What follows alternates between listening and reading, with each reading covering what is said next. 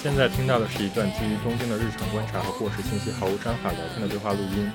如果你对日本的鸡毛蒜皮感兴趣，但是想不严肃的了解，无论你身在日本或者不是，都欢迎你来听且吐槽我们。我们的对话内容可能经不起推敲，欢迎随时来信反驳。我们的邮箱是 tokyo d a m i t i m e at gmail.com，我们的微博是东京脱线时间。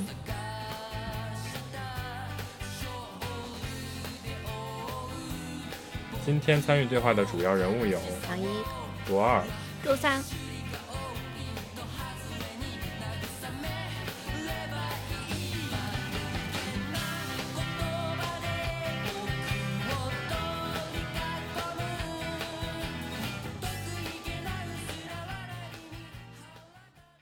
我们一年之前开始做的这个播客，一年之前我们第一期讨论的话题是要搬到哪儿，当然到现在还没有搬家。你还好意思说？我不好意思。当时是什么呢？说找到工作就搬家。后来就有了一些迷茫，请听上一期。没一年之后呢，我们聊一个比这个更大一点的话题。为什么住在东京了？是吗？一一年的三幺幺大地震嘛？嗯，其实差不多也是春天的时候，正好十年前了。对，就是当时造成很大的影响。我后来来日本就听说那一次就是好多人就是把在日本的房子退掉啊，嗯，工作辞掉就回国了。差不多到一五年吧，就大家又开始开开心心的旅游。就怎么说？就是日本是一个，就是它是一个岛国嘛，然后它有很多这种自然的危机，嗯嗯，然后还有很多的这种不确定性，所以我觉得搬回去也是一个很正常的决定。但是就是说回来，今天话题就是外国人在东京的生活嘛，嗯，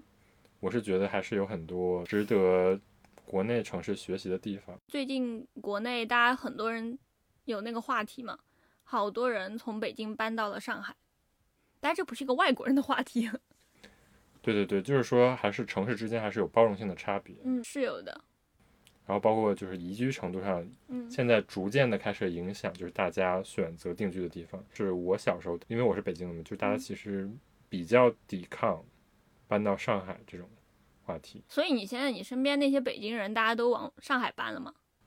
就是即便到现在，就是还是有一部分人，就是他是比较抗拒这个话题，也不是说抗拒吧，就是说为什么说北京不好，或者说嗯，就想留在本地。对对对，但是嗯就客观原客观的来看，确实是有很多年轻人搬到了上海。那那我比较，那我真的对这个现象感到比较惊奇。但是，那你仔细想想，确实北京有很多不适合年轻人生活的那种，就大家还是会吐槽吧。我是觉得，我我记得就是十差不多十年之前吧，我那个时候我朋友有人就是从外地到北京嘛，然后他当时就跟我们一群朋友说一句话，他就说你们所有的人大家都说想要去北京，结果最后只有我一个人留在了北京，其他人就是要么各种原因不想来，要么就是说那就去去上海。但那个时候还没有形成风潮，就现在最近是感觉大家都把这种北京跟上海拉到一个宜居程度上去讨论，说要么就选上海，然后去各种方面还会去批判北京。批判北京不宜居就变成一个梗了，感觉。对，已经变成一个梗了。对对对，就是其实疫情之前，我们不是也认识很多朋友，就是就是他们已经获得了一定的财富自由之后，嗯就是选择来到东京，嗯或者是有一些人就是觉得想尝尝鲜，就是他工作一段时间之后，对，来日本，嗯，学一个语言学校，然后或者是甚至找一个工作。前一阵在 Clubhouse 上不是也挺多这种咨询的吗？挺多的。我觉得疫情也没有阻挡大家热情的步伐，一定程一定程度上就是减缓了这个步伐，我就可能就是把这个计划拖延到之后啊，或者对怎样因为以前不是就前两年很多人他们会跑到日本来买房子嘛，嗯但他不一定就说我就是定居在这里，就是我只是过来，嗯嗯，然后在这里投资，然后去那种去那种什么伊豆啊，挺好的，就是挺近的嘛。挺好的而且又很好，那房子又大。对，讨论到这里，那就可以讨可以采访一下我们认识的认识的一些播客听友们。对认识的一些朋友，正好问了一下他们为什么愿意来到东京，或者说到现在还留在东京的理由。我是 Lian，当初因为家人工作外派一起搬来的东京，到现在为止已经住了一年半了。其实当时工作如果是换到别的地方的话，我们现在应该也不在这里了。所以对我而言，搬到东京算是机缘巧合，继续待在这里可能就是缘分未尽吧。我是八八口，在日本来来回回住了三年左右吧。当时是因为想住在东京去的，那现在也离开了，是因为人与人之间关系那种松紧度的轻松感和自然感，对我来说更重要吧。我叫小刘，今年是我在日本的第五年。当初之所以来日本，是因为当时自己不太适应国内的环境。想要给自己换一个环境，去一些其他地方。到目前为止，我觉得这个地方，东京这个城市，日本这个国家，在一定程度上还能够满足我。嗯，东京首先是一个国际化程度很高的城市。嗯，在这里生活，呃，能够使自己一直处在一种最基本的需求都可以被满足到的一种情况之下。这对我来说是很方便、很便利、很不用操心的一个事情。有很多的嗯小事也好、大事也好，都有比较完善的一个系统。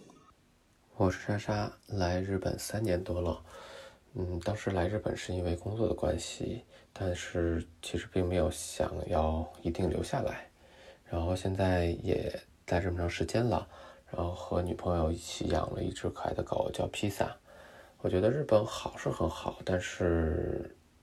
它其实各方面都太好了，所以其实也挺无聊。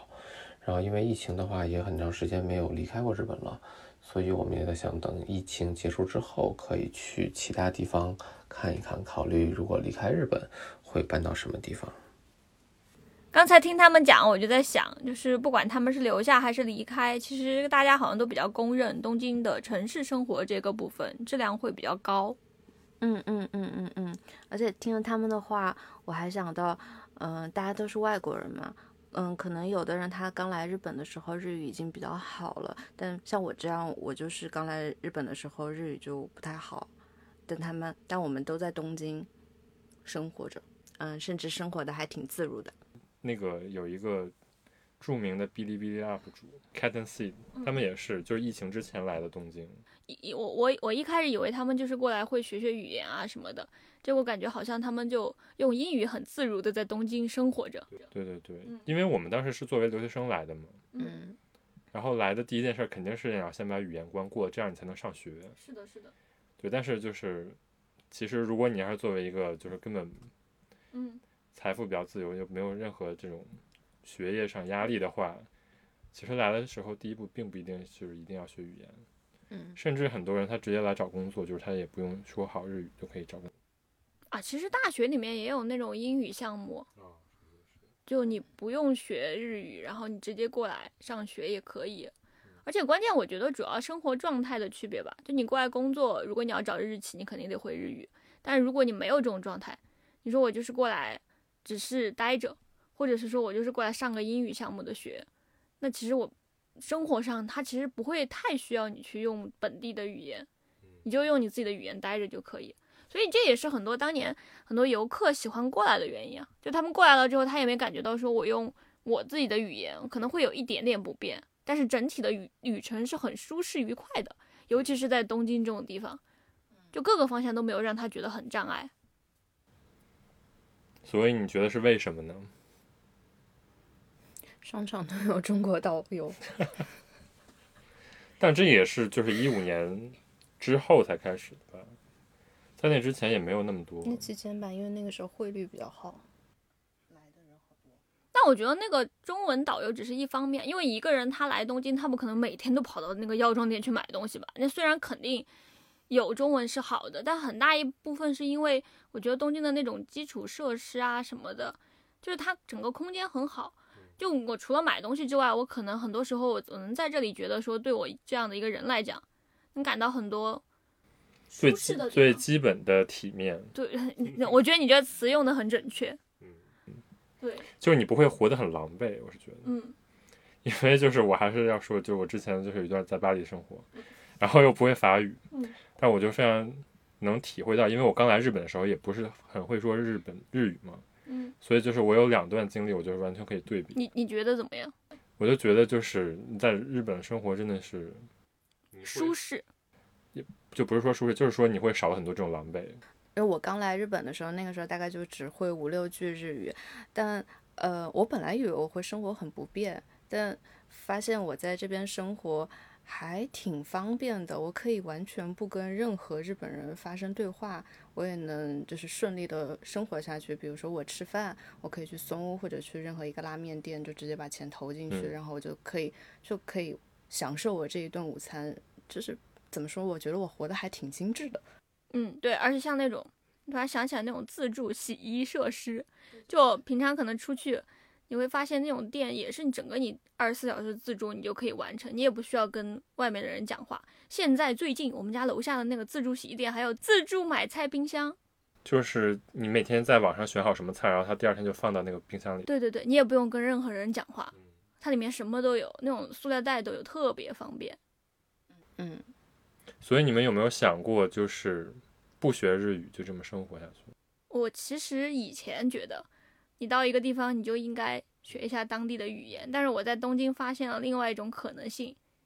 就我不学好像也可以。对对对，就是我刚来的时候有这种感觉，就是我就是非常严重的依赖网网购，刻意的避免跟人沟通的，就是当时来的时候，你居然还有这么一段时期，这我觉得挺正常的嗯日。语不太好，发生对话也会有一些误解，你还不如不沟通。对，对对，我会主动的选择那些可以不沟通的点。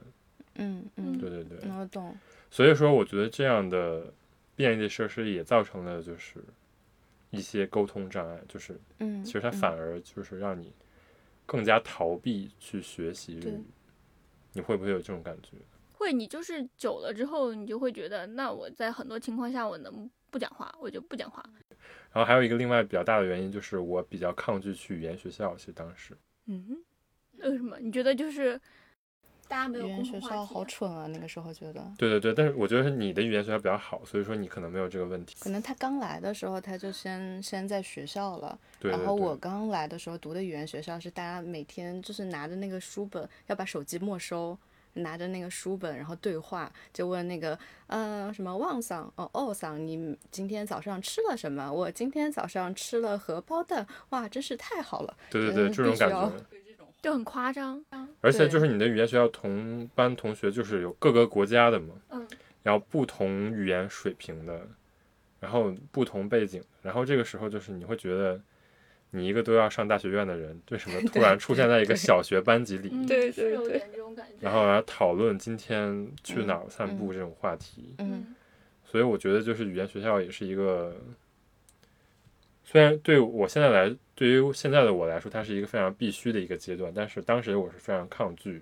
上语言学校的。语言学校周围也都是中国人，所以你其实没有觉得你是一种在地的感觉。对对对，我就觉得我刚来日本的那一年，整个就是一个旁观者的状态。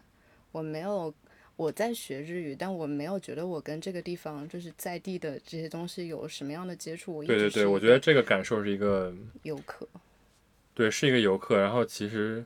你虽然是生理上是非常舒服的，对，但实际上你的心里就是有一些部分还是被压抑的这种感觉。嗯，对，因为嗯我本来也不太爱跟人说话，然后嗯我就在这儿待着，我就觉得日本这个地方真的要命。我不是对它的那个早上的地铁啊、什么满员这些东西觉得很要命，我是觉得这个地方它很，它让我的性格不太不太开放的部分嗯变得越来越封闭了，对对对，就嗯不太好，然后就觉得嗯。要赶紧考上一个学校，然后脱离这个环境，然后真的跟当地的东西有一些接触。所以说这个时候你反过来说，就是它的这种便利的、避免沟通的这些设施，实际上是我嗯觉得是一个、怎么说，像 一个温床，对对一个嗯嗯分床。技术的隔阂。人就确实就确实就是滋养，我觉得会很滋养。就是你如果想懒的话，你真的可以完全不跟任何人讲对，话即。便现在，比如说你今天心情不好，你就可以不说话。对，但是比如说你要这要是在一个欧美国家，就是它没有这么便利设施，嗯，你的沟通是一个必须的生存的技巧，嗯你就会学习怎么跟人沟通，我觉得也是一个挺好的一个方面吧。嗯。现在这么看来的话，所以就是就是也想到就是一个电影嘛，叫《迷失东京》，嗯，你没有看过吧？看过。有看过的。这电影，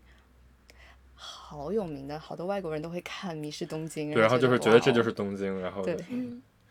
当时那个有一个挺有名的一个歌手，Shawn Mendes，然后他拍了一个 MV 模仿那个《迷失东京》。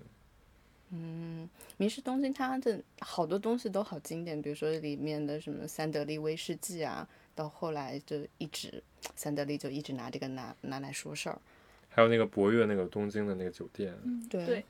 就是因为这个电影变得非常有名，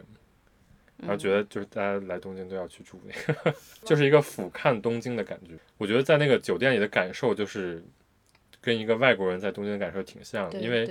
其实东京人就是一般人也不会去住那种酒店，然后也不会用那个视角来看东京，嗯就是一个上帝视角的感觉。嗯嗯，但是这嗯种比如说这种五星级酒店，你住在里边，可能嗯都非常舒适，一切都跟东京的日常就完全是分开的。然后在东京路上走也。跟普通的那个东京的人不一样，而是去体验一些非常异国情调的那些茶花呀、茶道对对对。的那种课程。酒店这个住所也特别像一个玻璃罩子，把他们自己罩起来。东京也特别像被罩在玻璃罩子里。因为我觉得我做酒店，就是我们有很多这种，你要说跟当地有更好的融合的酒店，都是那种在街区的小酒店。嗯嗯像这种五星级酒店，它一般会选择一个办公楼的楼顶，嗯。比如说你能想得出来的什么博悦、什么嗯。文华东方，都是在一个嗯。特别高的地方，然后就底下都是有非常好的接待，然后把你直接接到楼顶。这个时候，其实你是跟这个城市是一个完全脱离的状态，你接触不到这个城市里的日常的居民，然后你在这个酒店里享受的服务也是跟这个城市毫无关系的，对它提供的东西也是脱离你的日常的，就是都是国际化的标准，就是已经跟东京这个城市没有什么太大关系了。这么说起来，觉得安曼还是挺厉害的。他安曼也是一个在楼顶的对店，它，它是一个在楼顶。我以前没觉得它的室内多么的厉害，你这么说，我就觉得它既既在楼顶，又有一些日本的东西嗯，结合的还。那我觉得五星级的那种服务，它也就你不可能，就是比如说星野他会做那种低端线，那就是你不可能就完全的融入到日常。你想，你每天出门有人帮你搞定一切的东西，你就丧失了很多在这种搞定一切东西的过程当中，你会跟当地人交流的这样的一个契机。那你其实出去了之后，你必然就只会接触到日本文化最表层的那一面。那可能迷失东京，我觉得就像是讲了一个泡泡里的东京。就很符号化的。嗯嗯但是它，我觉得它的主题挺好，它主题其实就是凸显你沟通的障碍。嗯嗯，就它一方面表现了就是啊，这是一个非常发达的，你即便在这么发达、这么舒适条件下，还是非常的孤独，嗯嗯非常你在这个城市里就是没有任何的怎么说归属感，嗯所以就是那个时候他就急需要就是这种陌生人彼此的这种嗯心灵的抚慰。所以我觉得他抓的点还挺好的。东京真的很适合拍这样一个故事。那你即便说现在国内就是大家都是用手机，然后其实一定程度上也是说把沟通的那个壁垒壁垒提高。嗯嗯对是的嗯有一个英国的研究者，他就研究说，大概在三年之前他做的研究，他就说以后的这些人，大家用了手机用的太多，就忘记了跟这种真正的人的交流。他其实人能够从这种跟活的人的交流当中，就是获得很多抚慰他自己 肉身的力量。他但是你一天到晚都在用机器之后，其实这在整个的交流沟沟通过程当中就是缺失的。这其实对人的发展来讲，他不认为这个是件好事儿。就说白了，人还是要跟别人讲话，就你不能只是对着一个机器讲话，而是真的是要跟活生生的人去讲这个话。就是你在跟人对话的过程中，你其实要捕捉到非常多的信息的，嗯，对而不是说只是一个信息的交换，就是你要捕捉他的情绪有什么变化，对，这嗯这是非常关键的。捕捉他的嗯语气有什么就是变化。嗯所以我觉得就是，但是日本人其实到现在来讲，他们其实在这方面做的还挺，我觉得就是也挺好，就是他们把这些也非常的规则化，就是沟通里的这种，暧昧性。对对对，嗯，虽然有一点偏，但我想到我之前有一个朋友，他跟我说过，他会愿意更愿意跟嗯不不同的文化背景的人谈恋爱的一个理由是，呃，关系中会有很多不确定感，嗯，他们的语言可能交流不会很顺畅，这样他就不得不去调动就是身体的所有的那种感知，去来猜，去来理解这个人他在说什么，然后嗯去应对各种各样不确定的事情，这样让他会觉得，嗯、这个流动性会更大，然后他更享受这样的关系。居然会用流动性来描述，但是我觉得他应该是一个很擅长沟通的人，所以就是就他很很懂得沟通当中重要的是什么吧。对对嗯这里这里就想说到那个电影，就是巴别塔的那个电影，哦因为你刚才说对话里面就不仅仅是交换信息这一点，我就觉得那电影特别好笑的，就是如果真的这些人那个电影里面的主角们互相之间有对话的话，可能这个电影就演不下去了。全程他们都在一种很荒诞的过程当中，没有实现这种沟通。但你其实看完电影之后倒出来想一下，好像大家不交流、不沟通，好像又是这个社会的一种常态。它是有三个 part 是吧？有四个支线故事然后有一个支线发生在东京的，日本那个 part 是相对于独立于几个 part 的故事，他们没有剧情上的对对对，特别多的关系，但我觉得它在情感上或者在主旨上是比较贴切这个对电影的，对对对对对，就他讲了一个不会讲话的女孩子，想要求得别人的理解，但是正因为他不会讲话，所以他采取了很多剑走偏锋的方式，想要去求得他遇见的每一个人的理解。然后中间还融合了很多大家对日本少女的那种想象，比如她穿着那种，迷 JK 的制服，对对对，迷你裙啊之类的。就是她是一个比较叛逆的形象嘛，对，她一个青春期少女，但是那个时候就觉得是一个非常好的表达这种沟通的那嗯个一个电影，嗯，因为它既有跟他跟父亲的这个隔阂，隔阂，也有他作为一个表达上残障人士，表达上的残障人士，然后嗯。他跟这个世界的隔阂，嗯。然后也有一些比如说感情上的隔阂，嗯，就在日本这个 part 做的挺好。那个女主角是菊地凛子演的嘛，对，是吧？然后而且我当时觉得这个音乐特别好，音乐嗯拿了那个奥斯卡，奥斯卡最佳音乐。然后那个钢琴是坂本龙一弹的。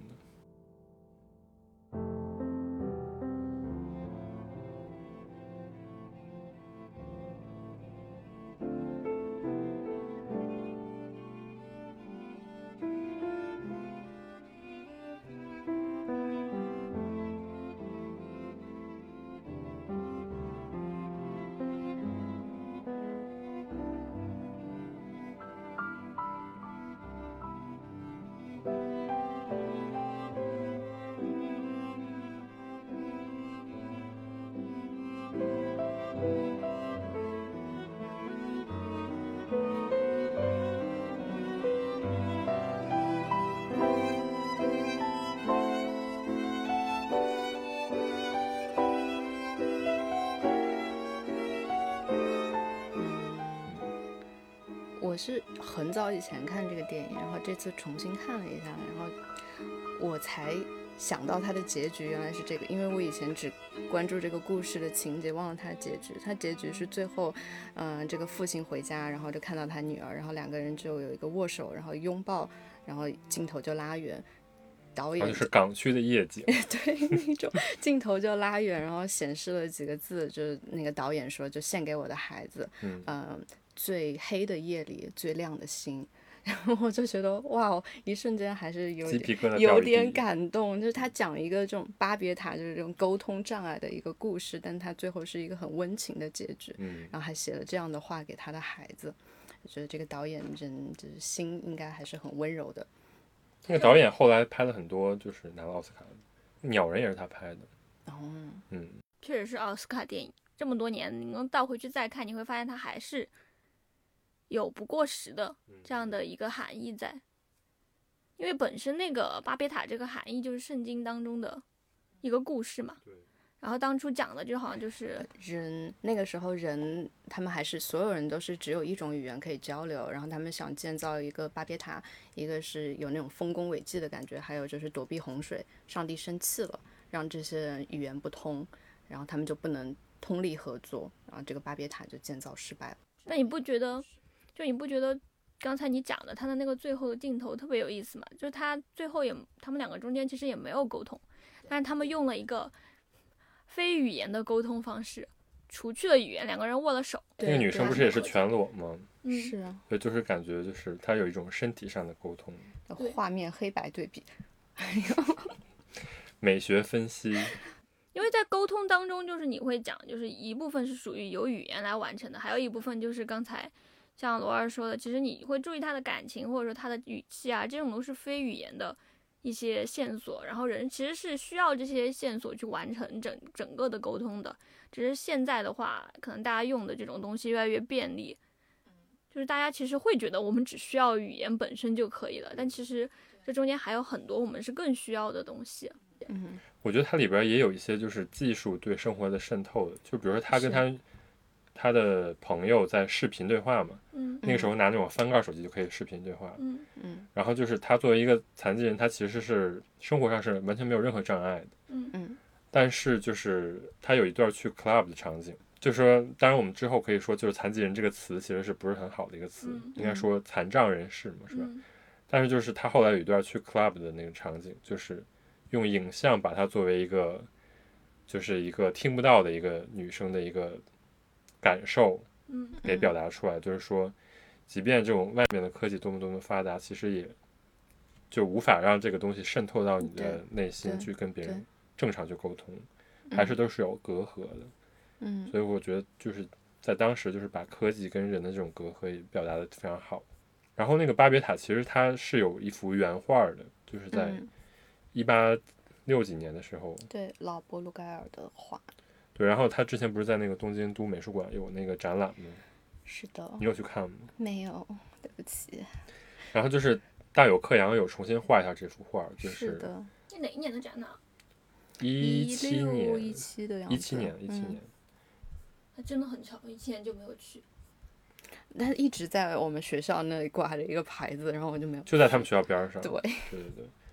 然后他其实就是当时就是把那个画儿，就是那是一个没有建完的塔嘛，嗯。然后大有克洋就是把他那个剖面图画了出来，就是说，嗯嗯嗯。其实就那个塔当时是一个就是什么样的人都在里边儿，然后很多嗯。妖怪啊什么都在里头，对对对，然后就是一定程度上是一个挺猎奇的一个画儿，嗯。博鲁盖尔他其实画了蛮多猎奇的画，他的那个画里面，就是你如果仔细看他那个画里面有好多好多人正在建造那个塔，然后他嗯。别的画，呃，就有点像博斯的，我个人觉得有点像博斯的感觉，他画面里面有特别多人，而且嗯。有一些人可能就是残障的那种感觉，嗯，然后整个画面像一个众众呃妖魔鬼怪众生浮世绘的那对种对对，感觉。好像说当时这些人是他通巴别塔就叫通天塔，嗯。当时这些人就是为了就是想更更接近上帝，结果触怒了上帝，对，然后就把这个塔给毁了，这样一个故事。嗯然后用作这个电影标题也挺那个有意思的，因为这个电影跟这个塔就是完全没有关系，对，巴别塔现在已经变成一个像符号一样的东西了嘛。就是讲沟通障碍，对？对对，我会有有看过那种词语“家庭巴别塔”，然后我以前还看过一个小说叫《巴别塔之犬》，就讲一个男的他妻子自杀了，嗯呃，但其实他以为他以为他妻子是他杀，所以那个目击者只有他们家的狗，他嗯。就一直很想给那个让狗说话，然后嗯。就去研究那种各种科技和邪术，就改造那个狗的声道，那个狗就超级惨，最后也没有办法说话，然后最嗯。后他也知道他妻子是自杀，很惨的故事。好的，那我们聊到外国人在日本的这种感觉，其实日语也是一个非常大的隔阂，哦，我觉得是。嗯，就是日语这个语言本身是一个很 大的隔阂，我觉得。发现现在有翻译有很多那种很高级的工具，就其实你简单的直译的话，现在那些高级的工具都可以完成。就是 AI 的那种翻译，对，而且 AI 还可以免费使用，但 AI 也达不到的就是这个语境当中有很多语境才能够想讲的东西，那 AI 只能帮你直译最完美的词汇，但这个最完美的词汇可能不是这个语境所需要的，所以就会造成像我最近在做一些翻译的东西的时候，你会发现他翻译出来的那个话，到最后我最后自己调整过的那个话。跟他原本的那个直译过来的话是完全不一样的我。觉得这个在日语里边是非常非常大的一个事情，因为因为我觉得中中中翻英就没有这么大的问题。就可以直译是吗？我觉得直译下来，你甚至可以有一些就是意思就是有一些不一样，但是整体那句话的结构是一样的。但是日语它有时候就前后颠倒，甚至就嗯，它会把原因嗯放在前面说，或者说把这个结果放在前面说，这样的话，这整个句子你才像一个地道的日语，你不会这么觉得吗？有时候我看就是那种 Netflix 的那种字幕是日语的，对对对然后跟那个人说的东西是完全不一样的。对，有可能他说到最后那个词是第一个出来的。对对对，就是这个这他就是我觉得这种翻译就是非常日本人的翻译，就是他为了让日本人更好的理解这个情节，他甚至不惜去改变这个人说的话，嗯甚至他说的内容都不一样的。比如说，有时候这个人只是单纯的表达一下愤怒，但是那个日语里边会加一些其他的东西，就是说旁敲侧击的去表表达这个愤怒，而不是说直接的表达。就是无法完全就是直译嘛。对对对。对，是挺困难的，所以就导致了日如果日日本日本语言翻成英文或者翻成中文，真的就差异还就是中间要下的功夫还蛮多的。特别如果说翻译要说到信达雅的话，那很多文学作品，哎，真的能把它翻到位就很很难了。啊，不过刚才要说这个，我就突然想起来，为什么我有些时候看日本的小说，我觉得他们有点索然无味，就是他们讲的话吧，就你要中文翻译，不是直接看的日语，我就会去看他们。之前我跑跑去看他们那种流行小说，看来看去，我发现大家就不会像中文一样，可能是太揪字眼，就他可能为了完成这个情境的对话，他会用一些稍微比较简单的词语，然后他们可能跟整体的那种语言注重的点都不一样。但读英语的文章的时候，不会有像读日语的文章这么大的诧异感。所以一开始我有些有些时候会觉得我看的那些东西，这些话怎么那么塑料？塑料是什么？我以前看那个就是翻译成中文的日本小说的时候，我也觉得，就总觉得看看他的那个话就觉得好平常，然后整本书可能很快就看过去，我也没觉得他写了个啥。说到翻译，之前二一二一不是搞了一个展吗？他现在还在在办吗？就叫嗯 translation，、就是翻翻译译啊 Translation，，translation，translation 哦，lost in translation，迷失东京。英语学习小时间。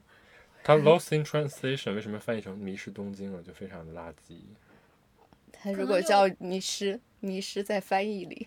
没人 没人看。就非常商业的一个名字。对啊，你你想迷失东京、迷失京都、迷失关西，哇，感觉好好看。让我想到之前有一个那个叫《登堂入室》的电影，嗯，你听到这个名儿就不知道讲什么吧？听上去像登徒浪子。然后它的港译名叫《恋上偷恋隔离妈》，妈呀！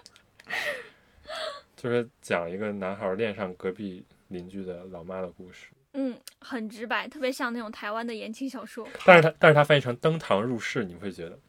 一下子就高级了。嗯，好很多。以前不是经常那个看电影的人会这样吐槽台湾的电影翻译吗？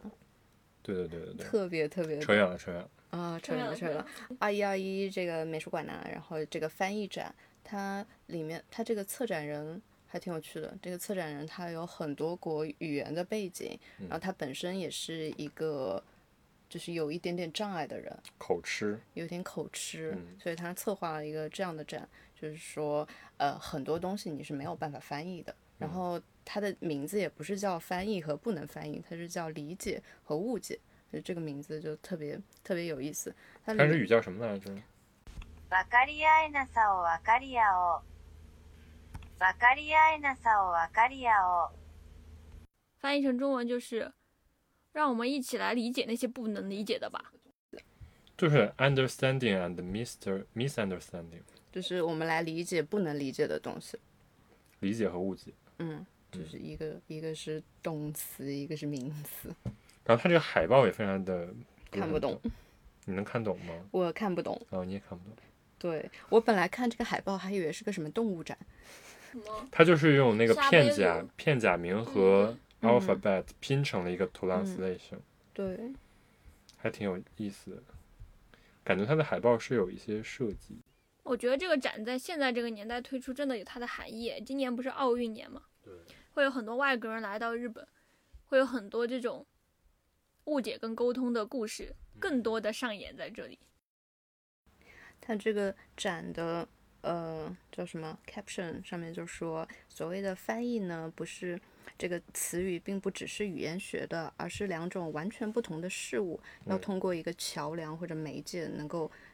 嗯能够彼此沟通和理解。这是他这个策展人他觉得翻译的意思。所以它就是一个以翻译为主题的一个艺术展，是吧？嗯，对，翻译为主题的艺术作品群展。嗯嗯，二一二很多展都是这样，就是有一个主题，然后策展人去网罗二十多个作品，把它们放在一起。其中有一个作品，我觉得还挺可爱的。我以前看过那个书，叫做《嗯不能翻译的词汇》，它就是找了很多很多各个国家的那些词语，但是很难。嗯，日语有一个词呢叫“千德科”，它的意思呢就是买书如山倒，读书如抽丝。汉作写汉字写作，写作积积读就是积累的积，就是面积的积。嗯，面积的积，这样的一个词就没有办法在中文的语境里找到一个跟它完完全全对应的一个词。就是刚才那句话嘛，是吧？嗯嗯，买书如山倒，读书如抽丝，嗯他就收集了很多很多这样的词汇，那个还做了一本书出来，做了一本书，哇哦还挺有趣的。它是一个艺术书籍，是呃，但对，它是一个插画艺术书籍。我还以为它是一个就是那种单词书。它它那一套书出了好多，还有是那个不同的各种各样奇怪的面积丈量，比如说像呃一盏茶的距离，就是你在海上的船上喝喝一杯茶可以走多少米，这是一盏茶的这样奇怪的哦单位。就是相当于一个行为艺术的收集的项目，最后编的纂成艺了书，术项目，是吧对挺好。挺好玩的。哦，我看这个展，我就想到那个我们小时候语文老师写过的那句话：“下雨天，天留客，天留我不留。”就这句话，还有它可以，你把逗号打在不同的地方的时候，它会有别的意思，比如说下雨，呃，天留客，天留我不留。还有是，等一下，我看一下这个字是什么。下雨天，留客天，天留我不留。哦，好了好了，行了行了行了。好的，文字游戏，文字游戏。嗯，停顿不同，意思就完全不嗯同。那不跟小燕子那个牛吃草有点像？但是吃草牛。对啊，就是我觉得你现在这样说起来，我觉得那个例子真好笑。就是紫薇他们大家都很正经的在玩文字游戏，结果小燕子一上去，牛吃草，吃草牛，草吃牛，吃牛草，对啊，他然后他然后别人就说这个吃草牛好像有点不对。我觉得不光是翻译，就是翻译本身是语言的问题嘛，但是还有一个沟通方式的问题。那其实从某种角度上来讲，我们所说的这种语言上面不通啊，有点有点像在某一方面有一点障碍，就其实有点像那种残障人士生活在这个城市里面，我们可以这么讲。对对对，就是我觉得，就是我刚才说了嘛，就是我们嗯回到了一种像小学生一样的状态了。对，就你明明头脑是大人，这是柯南吗？没有，就是说你的沟通水平回到了小学生的状态，甚至更那个，就是甚至回到了哑巴的状态，是吧？嗯，就你老跟这个外界是有一层隔膜的，你不能特别自如的像真正的别的那种当地人一样生活。就是这两年，也不是这两年吧，就是从一一年大地震之后开始，然后日本是观光立国了嘛，嗯因为那个时候外国人都迅速流走了。嗯嗯其实他从那个时间点开始，慢慢意识到了嗯增强外国人沟通流畅度的重要性，嗯所以他花了很多的钱在把标识改成了中日韩英这个方面，嗯，这个是其中一点。那那我觉得其实他们这个做法很聪明，就是你也就是我们大家都知道日本是那种单一民族国家，其实你真的要从这种精神的角度去改变这个城市很难，但是他可能就这十种基础年之间，的地，对对对，他他在基础设施上确实花了很多部分，让这些人都觉得很便利，以至于可能在这里这种精神上的不通已经变成了一种稍微小一点的方面，那更大的大家会觉得，哎，其他方面做的不错，就是把你最基本的需求先秒对。比如说现在我们做什么 JR 之类，肯定都是有那个汉语的标识的。哎，而且去年好像因为面临东京奥运会，所以所有的车厢做了一次更新，嗯，就它里面好像原来是不是所有的车厢都会有那种最新的那种那个叫什么动画系统吧？它好像二零二零年开始大家在里面全都导入的那种全新的系统，而且很多地方不都是用的那种全电子的，它旁边都会有那种残残残障人士可以视感觉到的什么视觉障碍或者说听觉障碍的人士。我经常去那个站台排队的时候，我就在那里看他们设置的那些东西，就真的特别的贴心。就我当然也会想，哎，那他们比如说什么东西，比如说什么设置的什么，就站台上，它不是两个一个门打开打开的时候嘛，它那个门旁边，它以前是没装那个门之前什么都没有，但他现在装的那个门上面好像是首先有那种视觉障碍的人，他可能会有的那种小点，然后听觉障碍的人，他好像那个地方是设置了那种音的，然后他就上面就有写说，就是如果你是有这种障碍的人，听这个好像就可以判断他来不来。然后是现在新建的这种站台都有这种全自动的这种系统，好像。我看到新站那个新建的站台的那个屏蔽门上面是有一个二维码的，嗯好像说就是残疾人他的那个现在拐杖是可以嗯。识别这个二维码，嗯。嗯，然后就是你边走那个盲道，你就边知道这儿是那个门，嗯，就他的现在手杖都很高级，好像。天呐，科技的手，我觉得在日本能看到很多类似于就是可能这种硬件的东西吧，身体上某一种障碍的人，他们会自由的出行，还蛮多的。而我我以前刚来的时候，我就比较疑惑，我就说他们怎么样自如的出行？就我发现到处都有支持系统。这个反正在建筑里边就是作为一种硬件是强制要求的，当然就是其实到处都是，但是我是觉得日本做的比较好的是它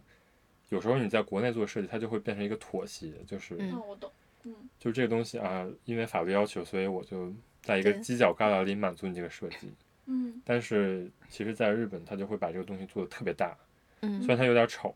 嗯。哎，那个 AED 不是一样的吗？但日本就是我刚来的时候，你们语言学校我不知道有没有，反正我们语言学校甚至是连 AED 都培训了，就告诉你这个这个障碍，我这个建筑物里面哪儿有，然后就告诉你要去哪儿。我就在想，这种要细到这种地步吗？就感觉他们好像已经制度化了。所以 AED 的意思是什么？就是做心脏复苏用的，对，就是全称是什么？自动体外心脏除震器。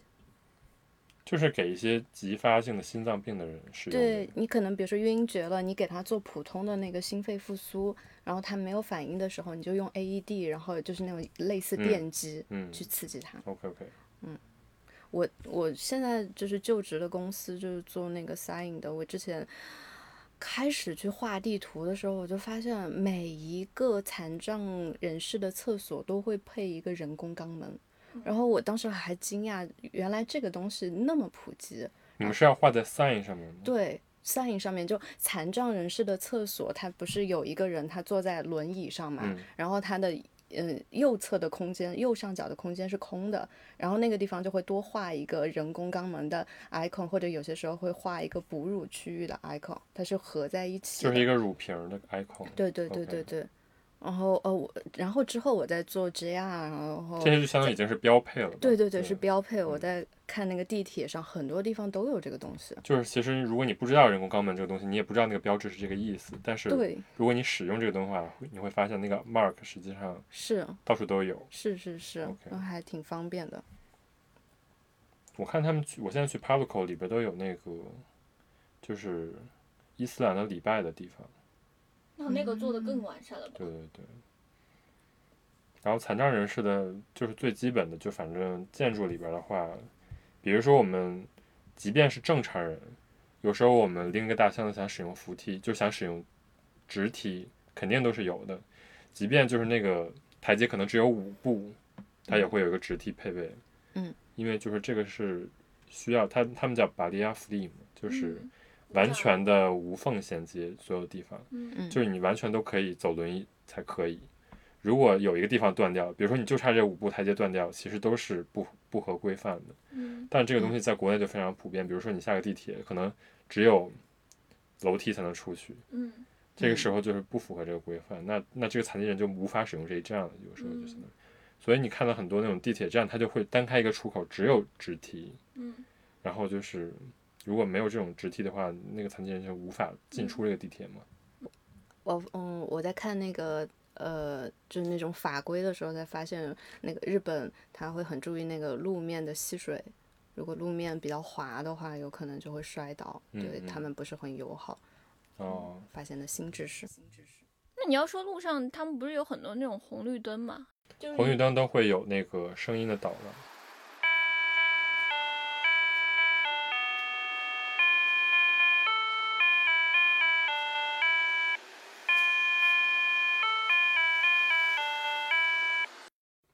可以触的、触控的那种，就好像专门是给这种不便利的。你不一定要把手伸过去，其实你只要把它会感应你。而且我发现日本导盲犬特别的多，就是导盲犬正常的在街上走的也很多，我看到好多。就他带着导盲犬上街，然后大家可能周围的人都会帮助他，比如说他进地铁什么的，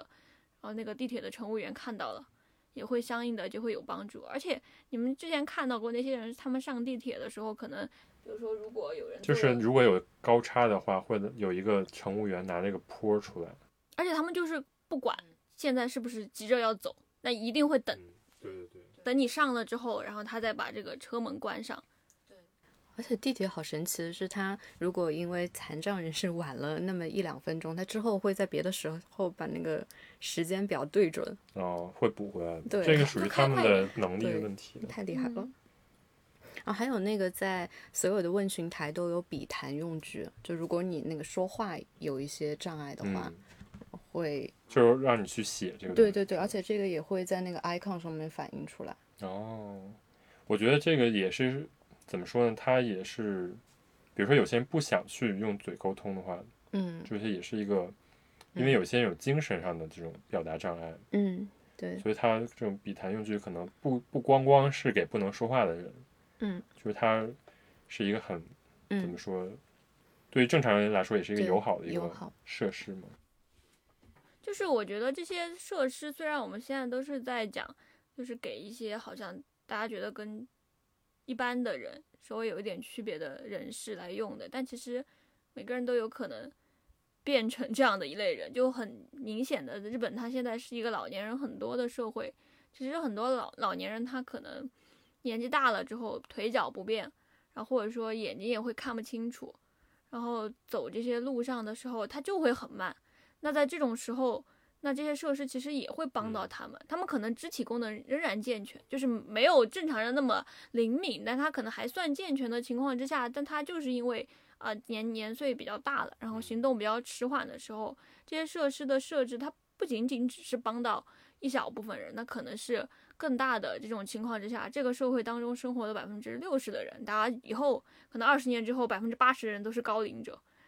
那就是这些人全都会受到一个比较好的一个帮助。那同样的，你看在国内，大家现在可能比起说议论，就是肢体不健全的这一类，比如说人群，他可能大家会提到的比较多的，还是就是老年人在家里非常的不方便。嗯，对啊，就是还不仅仅是养老设施了，就是自己在家里的时候根本没有办法正常出行。如果没有年轻人的情况之下，因为城市它整个的这个设置很不方便，大家这样子走。嗯你刚才说二十年后达到百分之八十吗？我我做了一个夸张的比喻，日本它就是做这个无障碍的设施的这些更新是从七十年代开始的，那个时候刚好是日本被就是归为老龄化社会的时候，嗯，然后他们最开始就做了一些呃这些小小修小补，到九四年的时候才有那个跟建筑有关的法规，然后后来有跟那个公共空间交通有关的法规，到零六年的时候就是整整个把它整合了一下。嗯，而而且我觉得他们当时的那个做法挺聪明的，就当然也可能是社会的限制吧，就是他们当时大概在十多年之前，然后他们可能就向全社会讲说，我们要针对的这个人群不仅仅是一部分，可能就是所谓的残障群体。那我要把就是这个社会上你们都有可能成为的人都纳纳入进来，像刚才说的老人，那像孕妇还有幼儿，就你能想到的这些，可能是在大家平常印象当中可能没什么问题的人，他们全部都要把它纳入到整个的这样的一个设施使用者的设想当中。那其实就是把这个问题就上升到一个你怎么样跟这个社会当中的人，只要在这个社会当中的生活，你都应该关心的层面嘛。然后他再去推进，那其实每个人在用的时候，他可能就会感觉到，哎，还是跟我自己过去、未来、现在的生活，总之是有关系的。你再怎么样，你在这个社会当中生活，你总有家庭吧？就算你是一个男性，你总会老去吧，对吧？然后如果你是一个女性，你是有可能生小孩的，那这些全都是跟你有关，那你就应该为这个东西，比如说参加一些这样的那些类似的讲座也好呀，然后或者是说去参加这样的一些活动也好呀，你就去大家就是大家力量一起把这个事情给推进下去嘛，大家会重视起来，也不会因为啊偶尔一些人在这个上面可能具体的场面上耽误了大家时间，然后大家觉得这是一个跟我没关的事情，这是他们的一个做法嘛。所以我觉得说回来，就是他总的来讲，就是推进这个事情，并不是说怎么说，像像我们从小教育就是说要关爱残障人士，而是说嗯就是说推动整个社社会的一个活力吧，嗯。就是让整个社会的人就是活得都很体面，是，对。就是说他很在乎这种怎么说你在日常生活中的这种 seamless，就是无嗯。缝衔接的这种感觉。对。其实这个本身对于增强我们的沟通，或者说增强整个这个社会经济的活动的嗯活力，嗯，包括文嗯化活动的活力，都是有帮助的。嗯，嗯。我在那个日本残疾人基本法里面看到他写的这个条款，就感觉很有同理心。它有一条第六条的第一点是基于社会连带理念，这个词对日本人呃对四川人真的太难发。基于社会连带理念，国民应当努力协助，以增进残疾人的福利。他不是说因为这些人很可怜啊，而嗯是就是因为我们都是有关系的。再次声明，他就不是残疾人，呃，对不起，但没有关系，就我们刚要被剪掉。我们刚才我们刚才都说成残疾人了，可能就是还是一个我们口口头已经习惯了的表达，但是实际上正确表达方式应该是残障人士。然后包括在日本，它也最开始叫障碍者嘛，嗯，就是那个障是障碍的障，汉字里害害是害虫的害，但现在全部都不是写成这个害了。字写成了平假名。片哦，对，平假名对该就是，但其实是就是把那个害的发音有点类似于中文里面也有一样的字，但是它现在是用拼音去表示整个字。对，因为他觉得“害”这个字可能跟中文的“疾”这个字一样，就是有嗯负面的意思嘛。嗯但实际上，这些人有可能就是一个，他不是主动成为这样的人，他也是一个被动嗯选择。嗯，所以我们不能把他当做一个就是说嗯这种负面的人。就是他觉得说语言这样的一个表征，可能也会加强歧视。就他们国家经常搞这种有点类似于表面形式的更改。就以前六十年代的时候，他们这边发生了水银泄漏，这个事件当时被命名成了水俣病。后来在八十年代的时候，就有人提出来说，把这个东西叫做什么什么病，就有有一种这个人活该，就是自己不注意所以染病的感觉。就是不利于这些人去维权，或者是说唤起这个全社会对他们的一个重视。在这种情况下，不应该把这些名字命名为什么什么病。那我从这个角度，其实能理解他们要去更改这个残障人士的这样的一个名称。那可能从一个刚刚听到的印象上去啊，你说这个人叫修改一下，然后是以一个拼音的这种形式，他们自己的文字当中的这种。非汉字的形式出现，那你可能就会想要去了解，那这样的一群人是什么样的人？但如果你是以一个呃某种疾病的这种形式出现的，那你可能就会先入为主的理解，这个人可能是跟我们非常不一样，然后他是是不是哪个地方会不太好，跟一些不太好的印象联系在一起，他可能就连这个都关注到了吧？嗯，这真的还挺让人感动，因为像刚刚我去查那个法律法规就的时候，我就觉得它里面的文字是写的就是清清楚楚，白纸白纸黑字，但你真的要在细节中把它落实，还挺难的。而且他们还做到了一个是功能上的落实，而且还考虑到了这个每个残障人士的心理感受，那没有被区别对待，也不会被误解什么的。他改了这些，比如说名字也好呀，设施也好呀，他其实也会惠及到正常人呀。我看这个里面有个材料，就是说当年有人觉得花王出的一款洗发水，就是分不清楚洗发水跟护发素，那肯定有些正常人会觉得，但可能也有一部分就是大家以为的这种残障人士，他可能会觉得很不便。那花王他就。看到这个现象之后，他们就在那个洗发水的瓶子的瓶身上设计了几个点，就你直接摸到那个瓶身，你就知道哦，这个是洗发水，但是护发素是没有的。你去用的时候，对对对，就是你洗洗头的时候是闭眼的嘛，是不是？对，对啊，包括现在很多那种我们日常中觉得很正常的一些方便的设计，都是刚开始为了残疾人设计的嘛。嗯嗯，短信啊，然后短信也是吗？对，短信也是，因为但是电话能打电话方，对便对，对。打短信和邮件，然后到打字机到字幕，就是最开始是为了残障人士，现在嗯普及到大众、惠及到大众的发明。那明治那个牛奶是不是也是啊？就牛奶它不是搞了个开口嘛，就你很容易把那个明治那个盒装牛奶，倒出来吗？就你很容易把它倒出来，它那个开口很好撕那个部分。我不知道是不是为了这个发明的，但真的很好撕。那个当时二一二一不是给他办了一个展，就讲他们当年怎么去设计这个牛奶盒的嘛，而且还设计成了大家都好像都想采用这样的一个设计。嗯，有一个概念叫通用设计，这个东西，嗯，这个这个概念在日本的无障碍设计里面是非常非常重要的一个核心的一个点，它是呃八几年到九几年一个美国的美国的一个美国人提出来的，它其中有七个原则，就是说你要你要去做通用设计的时候要注意到呃公平，它要谁都能用。然后嗯要自由，什么时候都能使用，比如说高低不一的扶手啊，然后还有像是要简单直观，甚至你不用睁眼也能用，就类似于洗发、护发这个情况，还有嗯是容易理解，比如说图形 icon，嗯，还有是一个是安全，就如果是误操作的时候，你会发生的反面结果更少。比如说微波炉突然打开，它会自动停掉，或者是苹果的手机的按钮，就是那种删除的按钮会放的特别大。嗯还有就是持续性。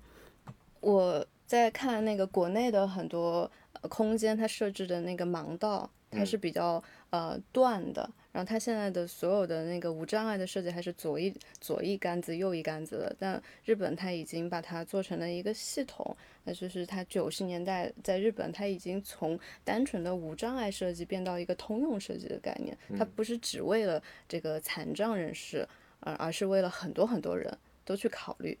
所以就跟刚刚的汇集可以合在一起了，汇集就汇集到普通人。，OK。OK，说到残障人士，就是有一个体验叫 Dialogue in the Dark，你们知道吗？嘿，哦我去过，你去过呀？对，在青山那边吗？是吧？呃，我去过成都的，对，在成都也有。对，一个完全黑暗的一个环境，然后嗯让你模仿，就是视觉障碍者。我在成都体验过一次，大概是半个小时的体验。进去之后是一个完完全全黑的空间，嗯呃，我们好像每个人都拿了一个杆子，那就体验那个盲，嗯，就是视觉障碍者他平时的生活，他是怎么走在马路上的，然后旁边的市集有一些那种小推车的障碍物是怎么让我走路非常不方便的，然后就是你会切身的感受到，作为残疾人的，太难了，作为残障人士，实在是太难了。OK OK。因为他我看他是一个一九八八年一个德国人发起的一个项目，然后九九年在日本开的这个，嗯可能现在已经在四十多个国家都已经有这个嗯，room，它就是一个纯黑暗的一个 room 是吧？有一点点像安藤忠雄的南寺，我知道，就是那个嗯建筑本身是吧？不是里面的感，就是你在里面的感觉应该是全黑的。哦，OK OK，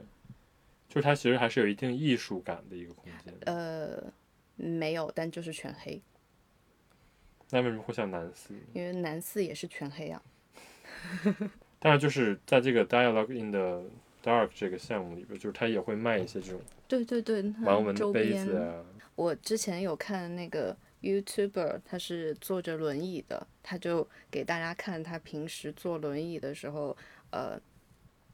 就带着一个 GoPro 给大家展示他平时坐着轮椅的生活，我就发现他们的那个视觉真的。非常的靠下，虽然我之前知道这个点，我知道他们坐在轮椅，他们看到的东西比我要靠下，但我看他的那个 GoPro 的那个画面，我还是非常的震惊。就挺压抑的，是吗？对，原来真的那么的靠下，就是好多事情是你知道这个道理，但你没有办法真的去理解他生活是怎么样的。我就发现沟通和理解真的是很重要。然后我要就是从他们的那个角度，真的去感受他们的生活是怎么样的，而不是就比如说我现在是在做设计嘛，我不能用一个比较理所当然我自己的那个出发点去来做东西，嗯，还是要比较从他们的角度考虑。那你们做 sign 会不会做一些，比如说盲文这种东西在上面？我们的 sign 是目前是我目前接到的是不做盲文，我觉得盲文是他们的那个后期后期制作公司的那一步再加上再加上去的。OK，OK 但我在做 sign 的时候，呃，基本上我们大家所有讨论的最要紧的一个点就是你这个东西可读性是什么？可读性是什么？能不能马上读出来？我们会把做好的东西完全就打出来，然后贴在墙上，然后站五米看，站十米看，左边看，右边看，然后就看它到底能不能读。嗯嗯，就是能不能简单又明了的，在短瞬间之内传达你们本来想传达的意思，就这个点很重要。